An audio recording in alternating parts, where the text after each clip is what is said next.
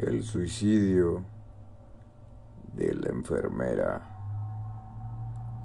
Cuenta la leyenda que hace muchos años una bella enfermera se prepara a contraer nupcias con un joven médico. Ambos trabajan en el hospital Arzobispo Loiza de Lima, la capital peruana. La fecha de la boda estaba cerca y el novio viajó a su ciudad natal para invitar a sus familiares. En el trayecto ocurrió un accidente de tráfico en el cual el apuesto médico perdió la vida. Al enterarse de la noticia, la bella enfermera que se encontraba de guardia en una fría noche limeña decidió suicidarse.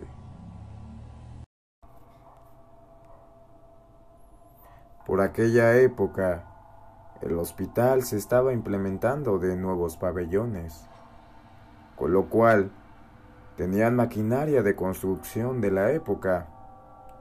La enfermera que trabajaba en una segunda planta decidió tirarse al vacío y así acabar con su vida. Así sucedió y con tal coincidencia cayó sobre unos hierros que acababan en punta, los cuales le quitaron la cabeza literalmente. Ahí quedó muerta la bella joven enfermera, sin cabeza. Pasando el tiempo, aún se le ve caminar por los pabellones de dicho hospital. Algunos pacientes juran haber sido atendidos por una enfermera de traje blanco resplandeciente y capa de terciopelo azul, cuando en realidad ahora las enfermeras en el Perú no llevan capa azul. Algunas personas dicen no haber podido verle la cara y desde esos fenómenos se ha creado la historia de la enfermera sin cabeza. Misterio, regreso del más allá resignación a seguir con el trabajo de su vida? Juzguen ustedes.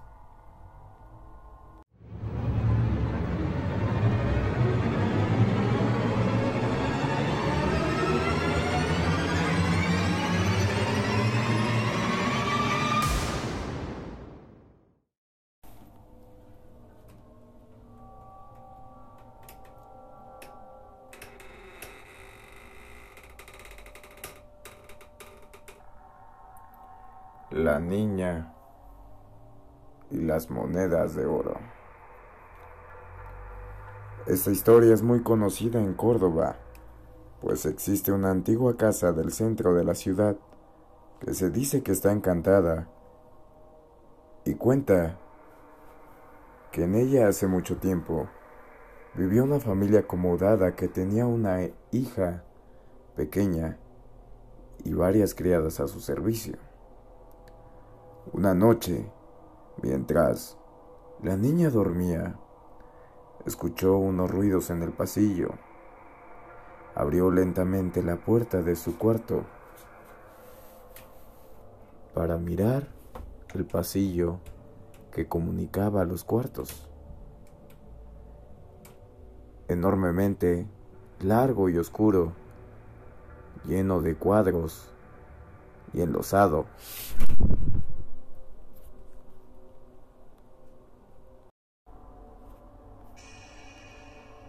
Al final del pasillo, la niña vio lo que parecía un niño de su edad levantando una de las losetas y metiendo algo dentro de un hueco en el suelo. La niña no podía creerlo. Lo que vio relucir en la mano del muchacho al pasar por la tenue luz que entraba por la ventana eran monedas de oro. Cuando el niño se fue y salió y se dirigió hacia allí, entonces apareció una de las criadas con una vela enorme que también había visto lo que había pasado y quería sacar partido. decidieron que no dirían nada a nadie. Todas las noches se acercarían y con la ayuda de la luz de la vela levantarían la loseta y sacarían las monedas hasta acabarlas. Todas las noches la niña, que por su tamaño cabía dentro, se metía en el hueco bajo la loseta e iba dando monedas a las criadas. Quien las había guardado en un enorme saco. Las noches pasaban y aquel tesoro parecía no acabarse nunca. Cada noche que pasaba, la vela iba consumiéndose más y más, pero las monedas seguían saliendo a pares y no querían dejarse ninguna. Una noche en medio de su labor, la vela comenzó a parpadear haciendo amagos de apagarse. La criada le dijo a la niña que saliera del hueco, que ya tenían dinero de sobra. La niña le hizo caso y abandonó el, escondrijo. Pero en el último momento, una moneda cayó del saco al hueco. Y en un acto de avaricia, y sin pensárselo siquiera, la muchacha se metió de nuevo en el hueco. La criada intentó agarrarla, pero no pudo, mientras le gritaba que por favor saliera de ahí y dejara la moneda. Pero en medio de ese griterío, la vela terminó de apagarse. En el momento justo en el que el último rayo de luz salió de la vela, la loseta se cerró ante los ojos de la criada, dejando a la niña dentro. La criada decidió no decir nada a nadie. Los padres dieron a la niña por desaparecida el tema se fue olvidando con el tiempo.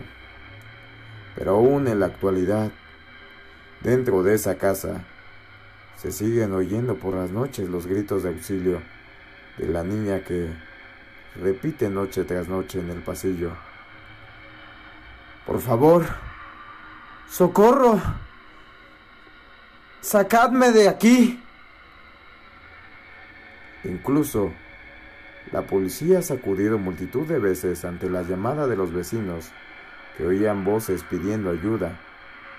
Pero, al llegar el viejo caserón, lo único que siempre han encontrado es una vela vieja y consumida, puesta justo en el centro de una loseta.